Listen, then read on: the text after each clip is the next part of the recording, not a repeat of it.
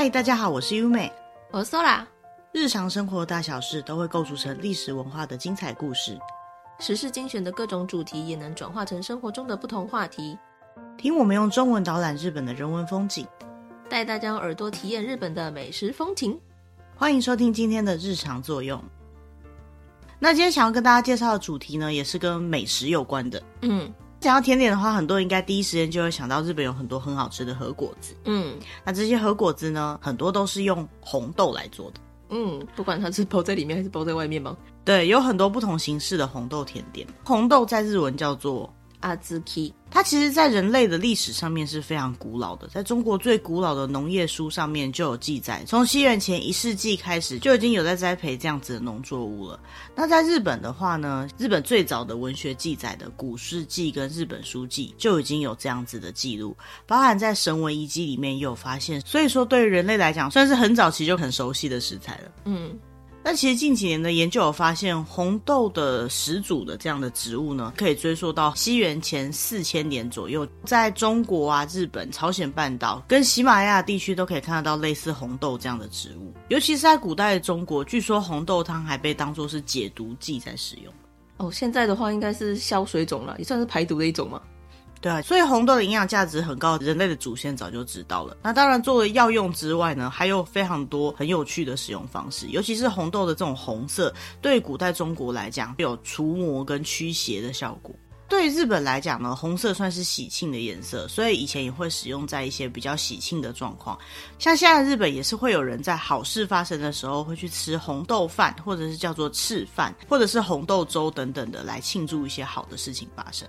嗯，那除此在，红豆也可以用来作为占卜或者是乐器，甚至是玩具来使用，是一种用途非常广泛的植物。嗯，那今天这集我们最主要想要介绍一下红豆这个食材，还有在日本的红豆有哪些品种啊？他们都是怎么样使用这个食材的？嗯，那首先红豆这个食材在日文的名字呢，它的汉字叫做小豆，阿兹基。阿兹基这名字呢，啊这个字代表红色的意思，兹基的话呢有融化的意思，也就是说煮完以后会比较容易融化的意思。那另外一个部分之所以解作小豆，是因为日本古代也有使用大豆，相对于大豆比较大颗，红豆的话就比较小颗，所以就把它使用小豆这样子的汉字。嗯。日本有所谓的三大小豆，也就是三大红豆，分别是北海道、丹波跟贝中，是日本三大红豆的产地。不管是哪一个产地的红豆，都是很好吃的，而且也都是有被广泛的使用在和果子的制作上面。使用的时候呢，也会特别把他们这个红豆的产地标注出来，有时候就直接用这个红豆的名字来当做商品的名称。嗯，其中最有名的应该是十胜的红豆吧？哦，北海道那边的吧？对，讲到十胜的红豆，应该很多人都会想到十胜红豆冰啊，或十胜红豆麻吉之类的。嗯嗯，我想到的是森永牛奶糖的十胜红豆口味。对啊，讲到红豆，好像十胜就是蛮有名的一个品牌的感觉。嗯，但事实上，十胜是一个产地啦。红豆其实算是一种非常纤细的作物，基本上是比较喜欢在温暖的气候生长的。但是，像是红豆的产地特别有名的丹坡或者是十胜，都是比较凉爽的地方。像是十胜就在北海道嘛，嗯，大概全国有百分之八十都是北海道产的，而且北海道产的百分之三十以上都在十胜这边。嗯。那为什么石胜这么适合产红豆呢？最主要是因为那个地方它的天候条件非常适合红豆。如果生长的地方温差比较大的话，它的糖分就会比较高。是因为在白天的时候，它们会晒太阳，然后就会成长。那成长这个过程，它们就会把养分聚集起来。到了晚上，就会把这个养分再转换成糖分。所以，如果晚上气温过高的话，它们晚上会继续成长，就会把它们原本累积起来的养分使用掉了，所以就不会转换成糖分。嗯。那相对来讲，如果白天温度比较高，而晚上比较冷的话呢，晚上就不会继续成长，那这些养分就可以有效率的变化成糖分，这个红豆就会变得比较好吃。嗯。在另外一个部分，是因为红豆其实是一种没办法连续栽种的作物。如果在同一片田里面继续栽种的话，红豆就很容易会产生，比如说落叶病啊，或者是一些病虫害等等的，就没办法继续产出优质的红豆。所以为了防止这种状况，通常在种植红豆的地方呢，必须要采用轮作法，叫做四年轮作法。就是如果第一年他种了红豆的话，隔年他可能就会种马铃薯，然后再种小麦，然后种甜菜，之后才能种红豆。嗯。也就是说，如果种了红豆的话呢，它那个土地至少要空了四年才能再种红豆。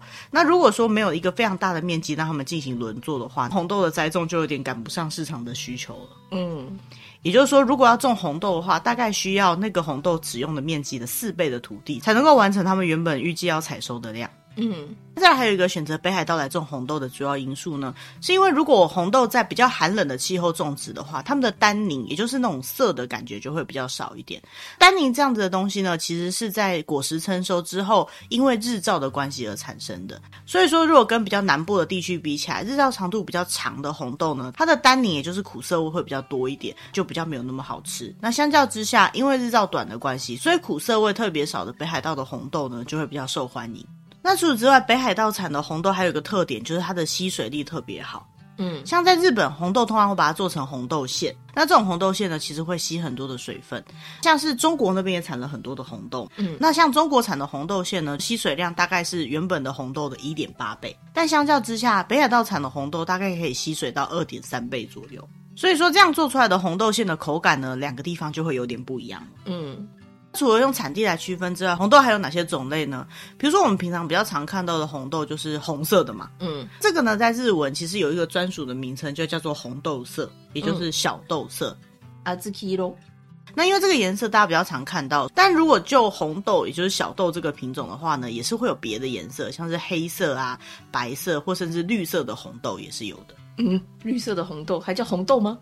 对，绿色的红豆还是红豆，因为在日本比较不常用到绿豆，所以那也是属于红豆，也就是小豆这个品种。嗯，红豆大小其实也是差很多，所以说除了用颜色来区分以外呢，比较常见到的是用大小来区分，通常会是用筛子来做筛选。那一般我们比较常使用到的红豆，大概是直径四点二公里以上的普通小豆，就是普通的红豆。那如果颜色比较深并且比较大，直径在五点五公里以上的大颗的红豆呢，就会被叫做大纳言。大纳盐的红豆有种特性，就是它煮的时候皮不容易破掉，所以一般人会觉得它比普通的红豆还要再更高级一点。嗯，那当然，大纳盐以下还有叫做中纳盐，或者是再把它的产地名称加上去，比如说丹波大纳盐小豆，或是贝中大纳盐小豆等等的。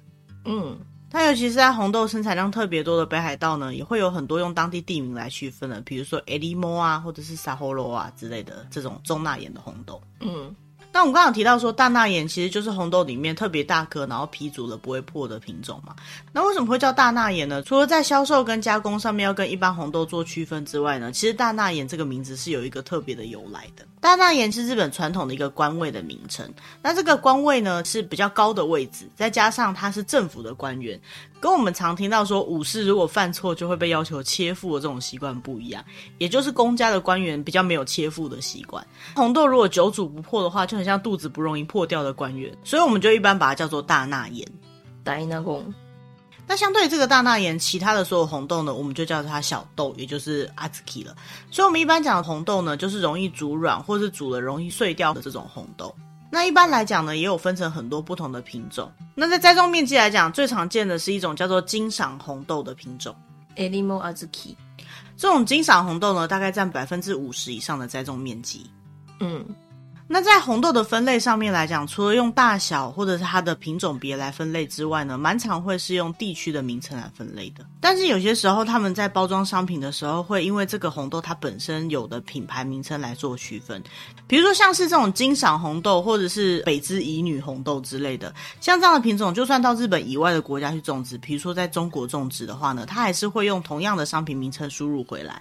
所以如果不去看产品的标示的话，可能会比较难知道它是哪边产的红豆。但是现在在日本，因为会比较重视生产地，所以就会很多是特别标榜日本国内生产的红豆等等的。如果说比较介意产地的话呢，可能在包装上除了这些产品的名称之外，也要注意一下产地，才能够买到你想要买的品种。嗯，刚好提到说红豆除了真的是红色以外呢，也会有别的颜色，像是白色的红豆呢，就叫白小豆。西洛阿兹基。除此之外呢，也会有黑色啊、绿色啊、咖啡色、灰白色，甚至有斑纹的这种颜色。这些豆类呢，就是跟红豆的品种别比较接近，所以才会被称之为是不同颜色的红豆。嗯，那讲了半天，我们一直在讲说红豆有不同的颜色。那红豆跟我们比较熟悉的大豆到底有什么不一样呢？红豆就是小颗的豆子，以日文来讲，嗯，但是大豆的话呢，感觉好像就是大颗的豆子。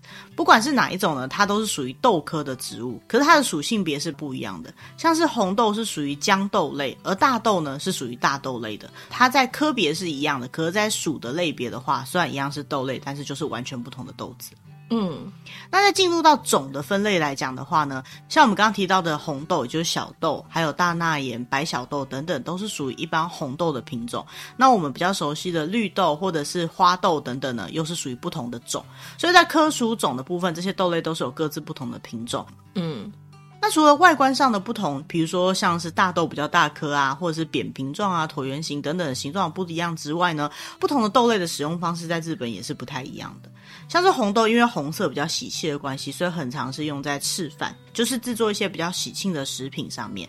那另外就是把它做成不同形态的红豆馅，拿去做一些甜点类的比较多。而相较之下，大豆通常比较常见到就是做成豆腐啊，做成纳豆，或做成酱油啊、味增等等的这种调味料跟食材使用。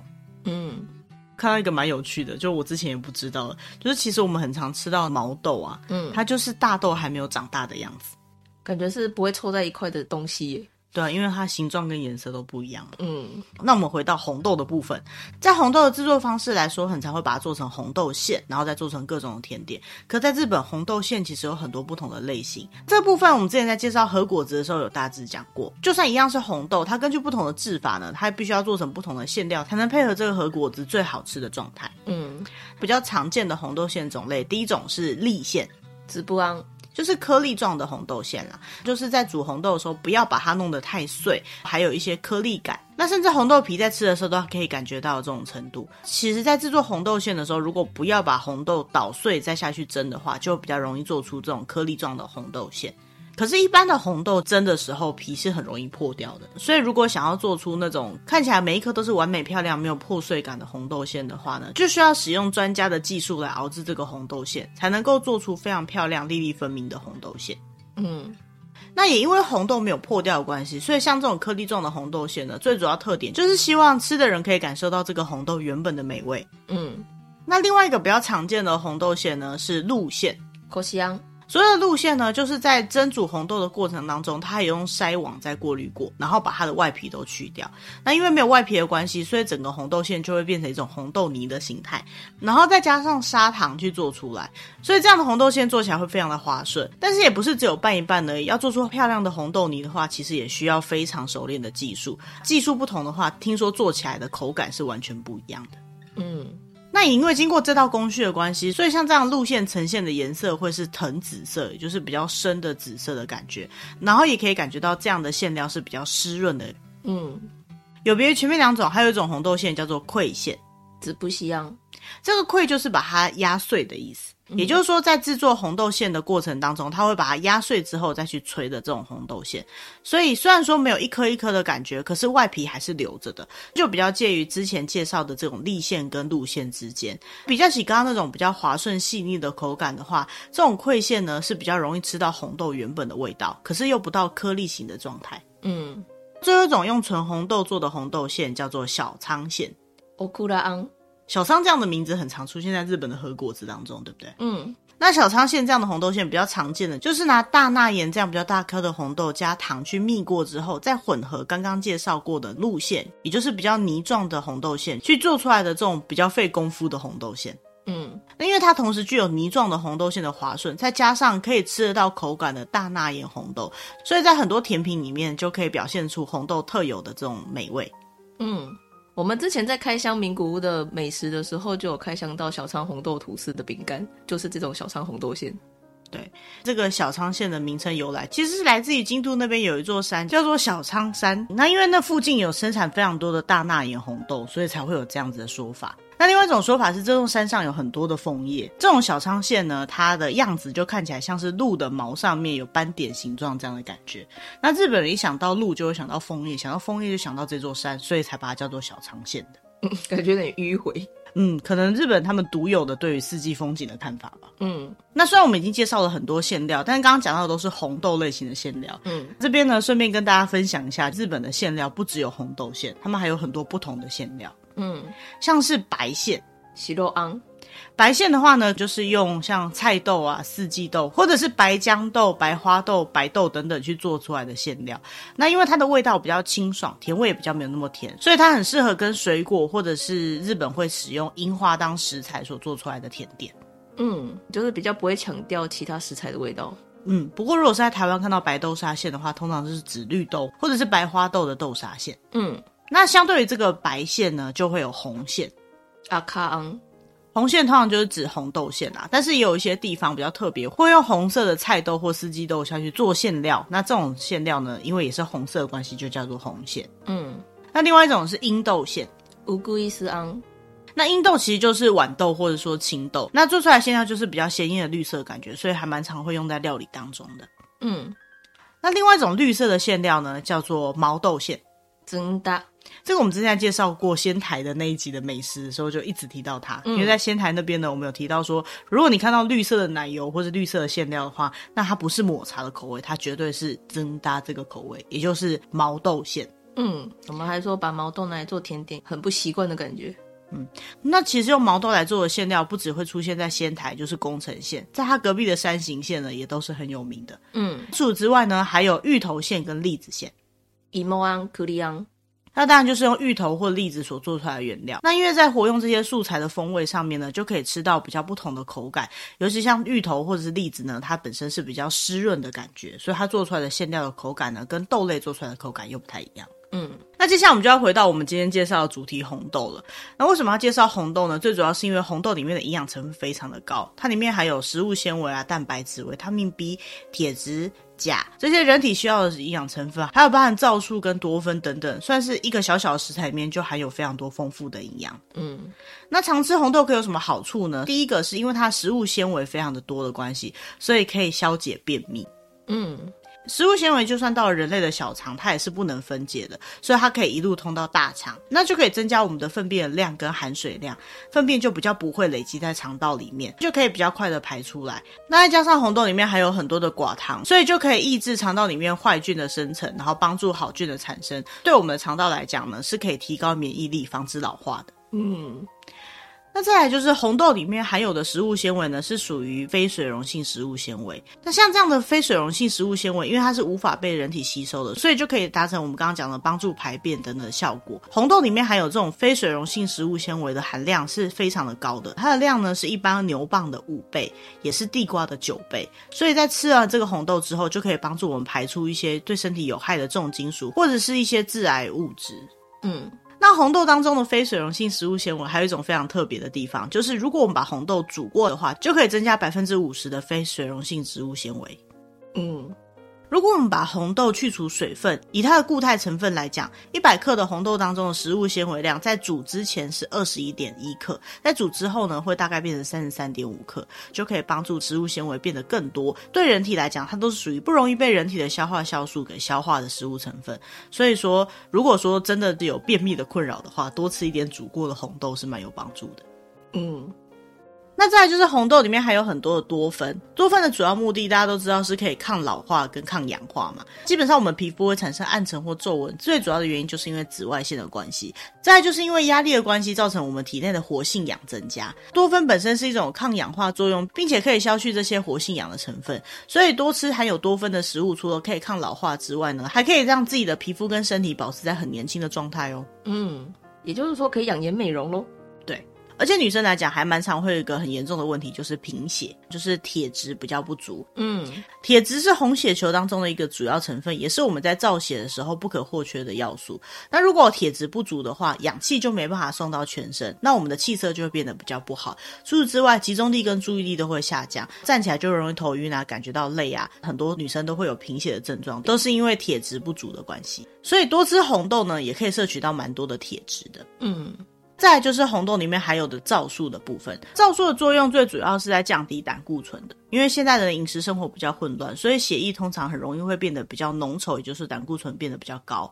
所以利用皂素呢，可以帮助我们把血液变得比较干净。因为红豆的外皮里面含有的这个皂素呢，它除了能够降低胆固醇之外，还能够减少中性脂肪的增加，对于抑制血糖跟帮助血液流通都有很好的效果。也就是说，像我们一般文明病比较常见的动脉硬化、心肌梗塞啊、脑中风等等的，都有预防效果。再加上红豆本身就有利尿的效果，所以说也可以预防水肿。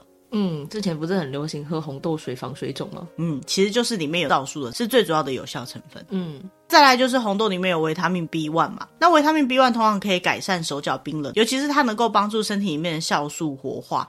当我们在吃东西的时候，我们吃到的这些碳水化合物通常都是利用酵素来分解的，分解之后就会产生能量嘛。能够帮助这些酵素活化的营养成分就是维他命 B one 了。所以如果维他命 B one 不够的话呢，就会产生人的食欲变得比较低，然后比较容易疲劳。所以适时的补充维他命 B one，不只对于改善手脚冰冷有帮助，对于比较食欲不佳或是比较疲惫的人也是很有效果的。嗯，最后一个要特别介绍的红豆有效营养物质就是钾。钾其实大家都很熟悉，就是可以预防高血压的物质嘛。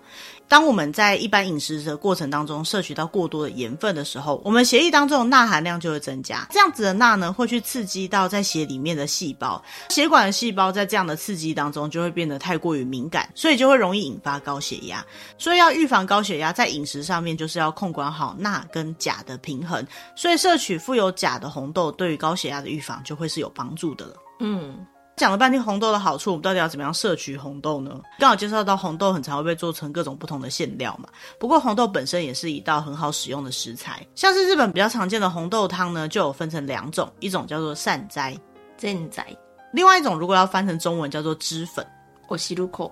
善哉的话呢，比较像是我们台湾常见到的红豆汤，因为它就在熬煮的过程当中，还有保留红豆原本的样子。看起来呢，虽然两种红豆汤都差不多，可是善哉的话，它因为有把红豆的颗粒留下来，所以它吃起来红豆汤的汤的部分会比较少一点。那为什么要叫做善哉呢？其中一个说法呢是说，第一次吃到善哉的这个食物的僧侣呢，他使用佛教用语里面的善哉善哉，也就是很好的很好的东西这样子的一种说法，所以呢，他们就把这个食物就叫做善哉，也就是。就是賑灾。那另外一种说法呢，是在日本的出云地区，那里有神在祭，就是我们之前有介绍过，在日本的十月的时候，全日本的神都会聚集到出云这个地方，所以在那个地方呢，就会举办神在祭，进行一些祈福的仪式。举行这个神在祭的时候，他们会制作一种年糕，叫做神在饼，金在饼。这样子的年糕，他们把它放在红豆汤里面吃，所以呢，就把这样子有放了年糕的红豆汤呢，就叫做賑灾了。嗯。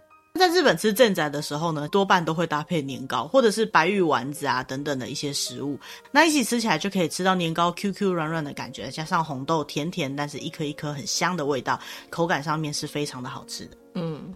除此之外，另外一种也会加入年糕的红豆汤呢，就是我们刚刚介绍的汁粉了。汁粉这种红豆汤比较特别的地方，就是它通常都是用热水泡出来的。制作的过程当中呢，他们会把含有非常多水分的红豆馅，先把它做成红豆汤的形态，然后再加上砂糖去调味，也会把它叫做是小豆汁，也就是红豆汤这样子的料理。在吃的时候呢，也会加上白玉团子啊，或者是年糕等等的。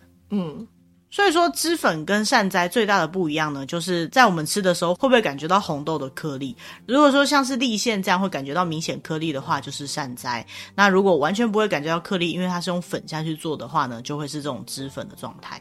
嗯，那之所以叫脂粉呢，就是他们会利用已经干燥过的红豆粉来制作成这种红豆汤，把这些红豆粉再变回红豆汤，也就是汁的这种形态，所以才叫做脂粉。其实红豆汤的历史最早可以追溯到江户时代。当时呢，因为没有什么吃甜点的习惯，所以他们就把这种红豆汤当做配酒的一道菜，会在这种红豆汤里面加上一点盐，增加一点咸味。嗯，我记得我第一次吃到这种脂粉的红豆汤的店里面，它就旁边附上一碟烟昆布。哦。然后我就觉得怎么会吃甜的要配咸的呢？感觉很奇怪。就一次以后发现综合起来还蛮刚好的。因为这种脂粉口感上来讲是比较无聊一点点的，因为它没有颗粒状嘛，吃不到东西的感觉。对，然后再加上它又还蛮甜的。那对于平常比较不习惯吃这样口味的人来讲，它就太过于甜了。嗯，所以当你吃到觉得有点腻了，那它年糕或者是白玉团子也吃的差不多的时候，吃上一点盐昆布就有一种转换味道的效果。嗯，我觉得比喝茶还要解腻，有机会可以尝试看看。嗯，不过我们刚刚在介绍这种红豆汤的分类方式，是以它的制作方式来做基本的区分。但是在日本，根据不同地区称呼的方式或是制作的方式，还是有点不太一样的。嗯，像在关东地区啊，他们通常会把比较液状的这种红豆汤叫做脂粉，也就是 oshiruko。那如果是煮完之后就比较干的，没有什么汤水，他们就会叫它正仔。嗯。可是，就算是在关东地区啊，根据原料不同，称呼的方式，包含馅料的称呼方式也都不同。所以呢，并不是说在某个地区就是固定某种说法。那有些甚至是根据不同店啊，或是根据不同的红豆种类的称呼方式就不同。如果说到了当地想要吃吃看这样的料理的话呢，就入境随俗去品尝看看，或是观察一下当地的分类方法，也是蛮有趣的。嗯。在关西或九州的话呢，如果以红豆的这种路线下去做的比较泥状的汤呢，就会叫做欧西路口。那相对的，以比较有颗粒状的红豆馅来去做的红豆汤，就会叫做正仔。嗯，那以关西或九州地区来讲，不管是 oshiruko 或是正仔，都是有汤的。那没有汤的话呢，他们就会把它取名叫做龟山或者是金石等等别的名字。嗯。比较有趣的是，在某些九州的地方啊，必须要有放入年糕的才叫做 oshiruko。那如果放的是白玉团子的话，就叫正仔。也分太细了。嗯，这种分法呢，也会完全不一样。那像我自己非常喜欢吃年糕，所以我会比较喜欢吃 oshiruko。那如果知道这个部分，到九州就知道该怎么点菜啦。嗯，或者是看图片啦，他有时候看图片就直接会知道里面是不是会有白玉丸子或者是年糕了。嗯，总之呢，其实就是各个地区的吃法不太一样啊，所以呢，有机会都可以多加尝试看看。嗯，那除了吃红豆汤以外，还有什么方式可以吃到红豆呢？像在日本，羊羹也是蛮常见的。有康，羊羹最常见的就是以红豆为主体，再把它放到模具里面去成型。这个模具在日本呢，有时候会叫做羊羹粥。然后通常来讲，他们会加入寒天去把它固化成为核果子的形态。嗯，根据寒天的添加量，可能就会有比较硬的炼羊羹。